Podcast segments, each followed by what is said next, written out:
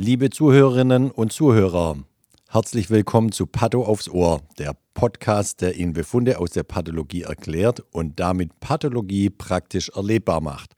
Mein Name ist Sven Perner, ich bin Professor für Pathologie, Lehrstuhlinhaber und Direktor der Pathologie der Uni Lübeck und des Forschungszentrums Borstel. Hallo auch von meiner Seite. Ich bin Dr. Christiane Kümpers, Fachärztin am Institut für Pathologie der Universität zu Lübeck und gleichzeitig die Unterrichtsbeauftragte.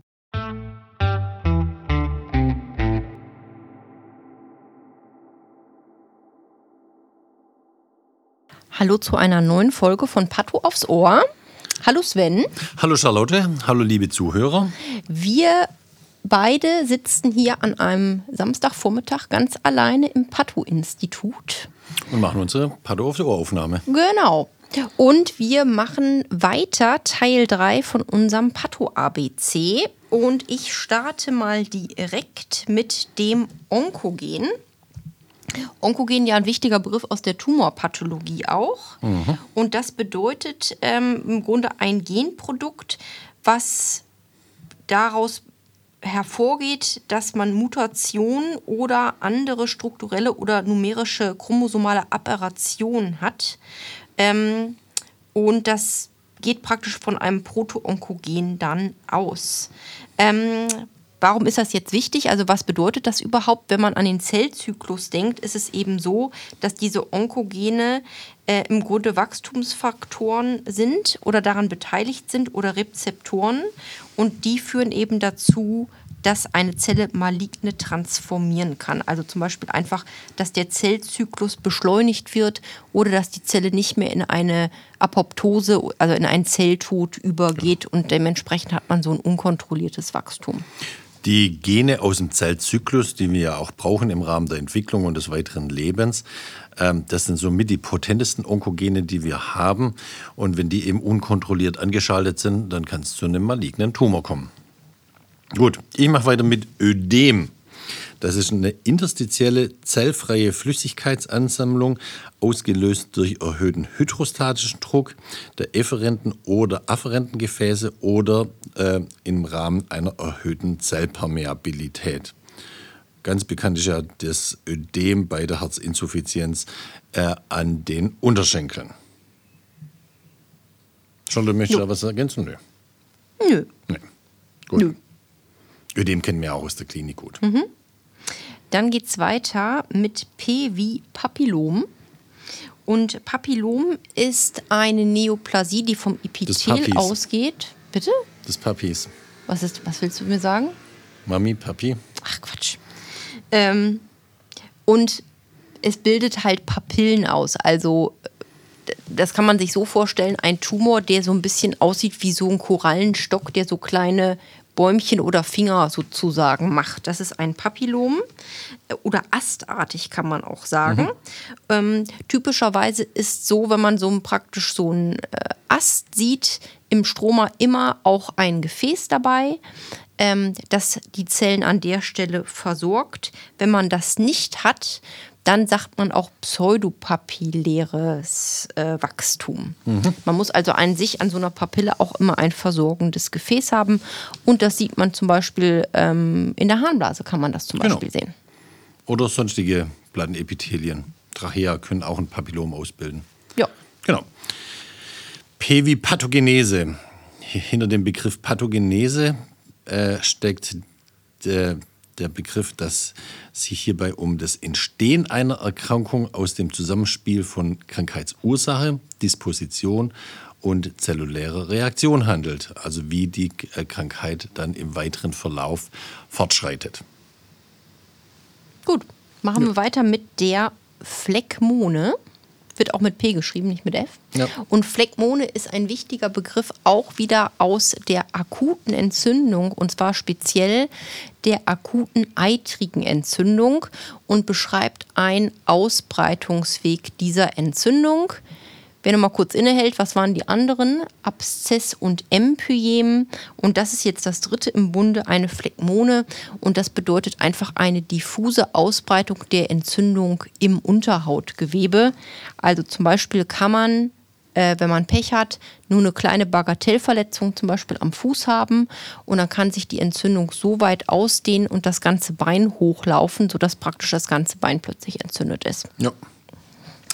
P wie Präkanzerose.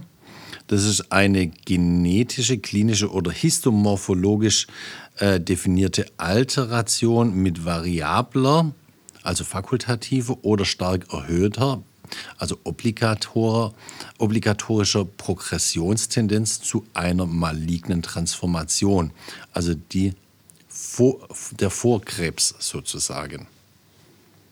Genau. Und obligat bedeutet also jetzt nochmal ganz einfach gesagt, wenn man eine obligate Präkanzerose hat, bedeutet das hundertprozentig wird diese äh, Präkanzerose auch irgendwann zu einem invasiven Karzinom. Die Frage ist nur wann. Genau, bei der äh, fakultativen Präkanzerose, die kann sich auch im weiteren Verlauf, insbesondere wenn die Noxen entfernt werden, wie Rauchen, können die sich wieder zurückbilden. Tja. Gut, so, irgendwie für Kuh wie Qualle haben wir nichts, sehe ich ja. gerade. Und er irgendwie auch nicht. Wir sind direkt bei S gelandet beim Sarkom.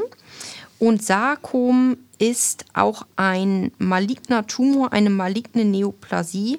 Und zwar geht die von Mesenchym aus. Und Mesenchym ist dieses ganze Weichteilgedöns, sage ich jetzt mal ein bisschen salopp. Also von mir aus Muskulatur, Knorpel, Fettgewebe. Knochen, Fettgewebe, diese Bindegewebe. Sachen. ja. Genau. Jo. Dann kommen wir zu S wie Schock. Das ist ein akutes, generalisiertes und, äh, wenn unbehandelt, ein progredierendes Kreislaufversagen mit kritischer Mangeldurchblutung der terminalen Strombahn der lebenswichtigen Organe und nachfolgend ischämischer Gewebeschädigung. Genau. Die Ursachen eines Schocks sind multiple, aber das brauchen wir hier nicht besprechen. Genau. Und ich sehe gerade, Sven, ich glaube, die nächsten beiden Begriffe mache ich in einem, wenn ich da mal einfach so reingrätschen ja, darf. Mach doch, die passen ähm, gut zusammen. Genau.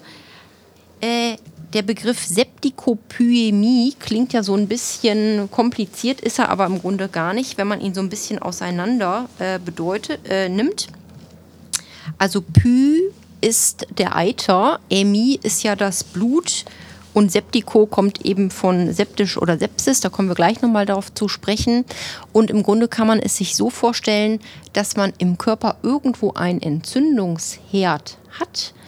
Und da ist es so, dass man da ja ganz häufig auch ähm, Bakterien hat oder bei immunsupprimierten Leuten auch Pilze. Und die Entzündung kann eben sich über das Blut ausbreiten und dann in andere Organe wie streuen. So ein bisschen wie bei den malignen Tumoren, die Metastasen kann man sich so ein bisschen vorstellen. Mhm. Also jetzt mal angenommen, man hat eine ähm, Entzündung urogital von mir aus an der Niere oder so, dann könnte das streuen und man könnte zum Beispiel septikopämische Streuherde von mir aus in die Lunge bekommen. Ja. Oder ins Herz. Ja. Hat man auch häufig. Genau, an die Herzklappen hin. Und von da aus kann es dann wieder häufig ins Gehirn streuen. Das heißt, und genau, und histologisch sieht man da tatsächlich an der Stelle Gewebe, das untergeht. Und da, wo es eben untergegangen ist, da sieht man ganz dicht liegende Granulozyten, die ja die akute Entzündung eben äh, anzeigen, in Mischung mit zum Beispiel den Bakterien. Genau. Und das kann man sich vorstellen, wenn man das hat, ist das natürlich, ähm, hat das Auswirkungen auf den ganzen Organismus und den ganzen Kreislauf. Und die Patienten kriegen eine Sepsis, beziehungsweise können auch bis in den septischen Schock dann reichen. Das heißt, man hat hier eine lebensbedrohliche Organdysfunktion infolge dieser Infektion. Eine generalisierten Infektion sozusagen. Ja. Mhm. Guti. Machen wir weiter mit äh, S wie Sklerose. Das ist eine besonders ausgeprägte Art der Fibrose, äh, oft einhergehend mit Verkalkung und Verknöcherung. Ähm, und im Gegensatz zur Fibrose ist die Sklerose meist zellärmer und konsolidierter. Die ist einfach fester, dichter. Ja. ja. Gut. Machen wir weiter mit dem Staging. Das Staging ist im Grunde eher ein klinischer Begriff als ein pathologischer Begriff. Der bedeutet, dass man äh, bei jedem onkologischen Krankheitsbild ähm, ein Schema hat, um zu bemessen, wie weit dieser Tumor sich bereits ausgebreitet hat im gesamten Organismus. Äh, also diese ganze Bildgebung kommt dann hinzu, dass man äh, von Kopf bis Fuß die Leute in CT oder MRT zum Beispiel steckt ähm, und dann eben sieht, man hat einen Tumor in der Lunge und gleichzeitig hat man aber zum Beispiel Metastasen im Gehirn. Ähm, ja, und je nachdem, wenn wir als Pathologen das Gewebe haben, vom Primärtumor oder von den Metastasen, bauen wir das eben in unsere Tumorklassifikation auch mit ein dem TNM-System, genau. Staging wird häufiger klinisch be, äh, be, äh, benutzt und wir benutzen äh, den Begriff des TNM-Stadiums. Und da würde ich sagen, da machen wir mal, weil das echt komplexer ist und das muss jeder Mediziner mhm. äh, auch mitten in der Nacht in- und auswendig kennen, die Prinzipien des TNM-Stagings. Da machen wir mal eine extra Folge. Ja, gute Idee. Ja? Ja, das machen wir. Dann machen wir weiter mit dem Begriff Stauung. Bei der Stauung handelt es sich um eine behinderte venöse oder lymphatischen Abstraum von entweder Blut oder Lymphe und kommt dann eben zu einer Flüssigkeitsansammlung in dem jeweiligen Organ. Charlotte, möchtest du noch was ergänzen? Äh, nö. Gut. Ich glaube, das passt. Dann sind wir bei T wie Teratom. Ah, spannende, spannende Tumor. Ja, spannend und äh, es ist ein Erlebnis, wenn man das erste Mal sieht, ja. finde ich, also wenn man im Zuschnitt ist. Also, ein Teratom bedeutet ein Tumor, der ausgeht von pluripotenten Keimzellen und wo praktisch eine Differenzierung auch entlang aller drei Keimblätter möglich mhm. ist. Und ein klassisches Beispiel ist eben das Teratom am Ovar. Diese Ovarien sind häufig groß, nicht unbedingt immer, aber häufig. Und es ist eben so, dass wenn man dann im Zuschnitt ist und so ein Ovar anguckt und dann natürlich dann auch reinschneidet, kann einem alle möglichen Dinge ähm, oder Gewebearten entgegenkommen. Also man sieht häufig da Haare drin. Manchmal auch Zähne. Zähne. Knochen, Knorpel. natürlich ganz viel Talg. Deshalb ist das im, beim Einschneiden häufig auch so eine ganz weiche, gelbliche, ja, wie Fett halt eben sich anfühlt, ähm, Masse. Aber man kann, auch wenn man da reinguckt, Hirngewebe finden, man kann Lungengewebe finden, ja. man kann im Grunde, also jede, jedes, jede Gewebeart, die es überhaupt im menschlichen Körper gibt, kann man komprimiert da in diesem Tumor finden. Ja. Wunderbar. Machen wir weiter mit Thrombose. Bei der Thrombose handelt es sich um eine intravasale und intravitale Blutgerinnung mit Ausbildung eines Blutgerinnsels, also eines Thrombus in einem Blutgefäß und ist immer an Ort und Stelle äh, entstanden. Die Abgrenzung dazu natürlich die Embolie. Die Embolie ist eine, äh, nicht an Ort und Stelle entstanden, sondern von irgendwoher eingeschleppt worden oder von woanders gekommen. Gut, dann machen wir weiter mit dem Thrombus. Naja, der Thrombus ist, ist im Grunde jetzt schon eins, ne? Kannst du in einem Atemzug genau. weitermachen. Ist der Produkt äh, einer Thrombose äh, und wir unterscheiden zwischen Abscheidungstrompen und Gerinnungstrompen und oder auch gemischten Trompen und wie gesagt, wenn die dann äh, aus der äh, an der Stelle, wo sie entstanden sind, weggeströmt werden, dann führt es an anderer Stelle zum Embolus. Wunderbar. Ähm, da fällt mir gerade noch ein, das könnte ich auch kurz eben erzählen. Abscheidungsthrombus bedeutet, man hat einen kleinen Endothelschaden. Und das ist eben so gemacht, wenn das Endothel einen Defekt hat, werden darunter praktisch ähm, Zellen frei, die eben machen, dass Erythrozyten anfangen, da einen Thrombus zu bilden und sich zusammen zu fropfen. Ja. Ähm, und das ist der Abscheidungsthrombus und der verlegt ja an der Stelle ähm, das Lumen. Und dann hat man danach, je nachdem, ob er es komplett verschließt oder nicht komplett, ja eine gewisse Stase. Und der Gerinnungsthrombus ist dann der Thrombus, der sich dann da hinten anschließt, der im Grunde dann nur noch dadurch bedingt ist, dass das Blut nicht mehr richtig fließen kann, weil der Weg behindert ist. Und das zusammen, also Abscheidungs- und Gerinnungsthrombus, ist dann der gemischte Thrombus. Genau, dann mache ich mit dem Begriff Tumor weiter. Und das ist ein total wichtiger Begriff. Also ich finde immer, wenn man hört, jemand hat einen Tumor, denkt man immer direkt so, um Gottes Willen, was ist das denn? Tatsächlich bedeutet Tumor nur Schwellung. Und mehr nicht. Also es ist keine Wertung da drin. Und genauso kann dann auch ein Tumor äh, einfach ein, ja, zum Beispiel ein Hämatom sein, zum Beispiel.